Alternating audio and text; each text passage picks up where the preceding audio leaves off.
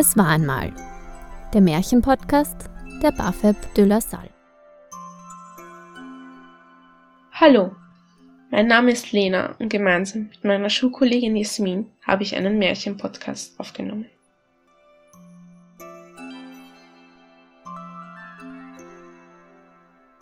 Die goldene Gans.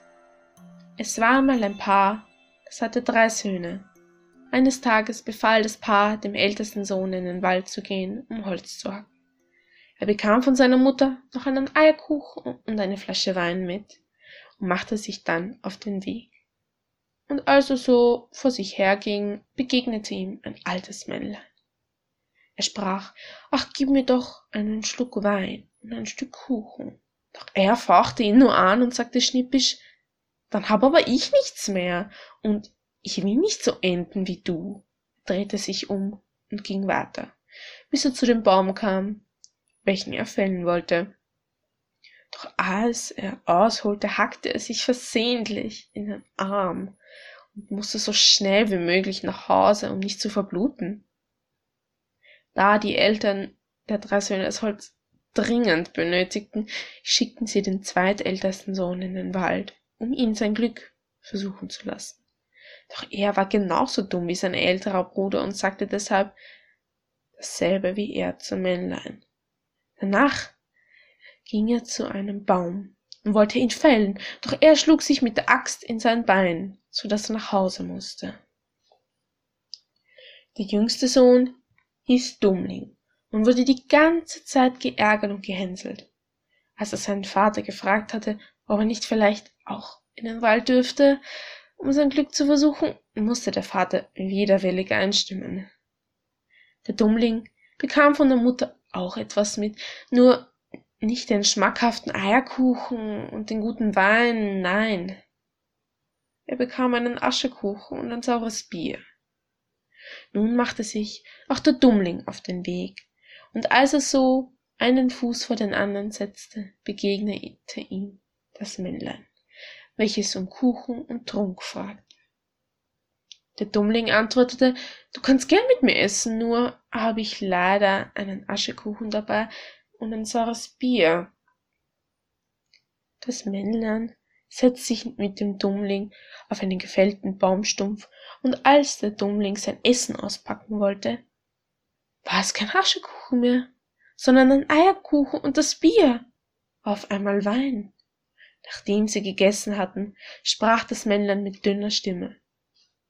Fälle diesen Baum dort, und du wirst unter seinen Wurzeln dein Glück finden. Der Dummling tat, was das Männlein ihm gesagt hatte, und was er unter den Wurzeln fand, brachte ihn nicht mehr aus dem Staunen heraus.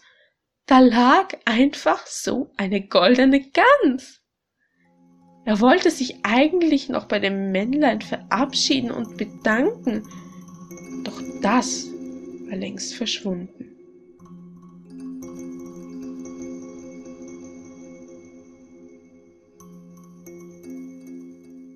So ging der Dummling mit seiner goldenen Gans in ein Wirtshaus, um dort zu übernachten. Der Wirt hatte drei Töchter, welche alle eine Feder von der Gans haben wollten. So schlichen sie sich in der Nacht in das Zimmer des Dummlings, um sich jeweils eine zu stehlen. Doch siehe, da klebten sie an der Gans fest und kamen nicht mehr los. Früh am Morgen machte sich der Dummling auf den Weg. Er scherte sich nicht um die drei Mädchen und ging seines Weges. Auf dem Weg kamen die vier an vielen Leuten vorbei, welche die Töchter befreien wollten. Doch es geschah wie mit den drei Töchtern des Wirts. Sie blieben kleben. So gingen sie in Reihe und Glied dahin. Nun kam der Dummling in die Stadt, wo der König sein Schloss hatte. Dieser König hatte eine Tochter, um welche er sich sehr große Sorgen machte, da sie nicht mehr lachte und sehr unglücklich war, so dass er ein neues Gesetz machte. Wer seine Tochter zum Lachen bringt, wird ihr Gemahl. Als der Dummling zufällig an ihrem Fenster vorbeiging, begann sie lautstark zu lachen und wollte nicht mehr aufhören. Der König merkte das und erinnerte sich an das Gesetz. In sich sagte er, einen, der Dummling genannt wird, überlasse ich sicher nicht so einfach meiner Tochter. Also ließ er den Dummling zu sich rufen und stellte ihm drei Prüfungen, die er erfüllen musste, um seine Tochter heiraten zu dürfen. Er sollte ihm einen Mann bringen, der einen Keller voll Wein trinkt, einen Berg Brot isst und mit einem Schiff, das auf Wasser und Land fährt. Da der Dummling nicht in der Lage war, diese Bewältigungen zu erfüllen, ging er zu dem Männlein, um nach Hilfe zu ersuchen. Das Männlein half ihm, alle drei Prüfungen zu bestehen, und der Dummling durfte am Ende die wunderschöne Königstochter zur Frau nehmen, und sie lebten glücklich bis ans Lebensende. Ende.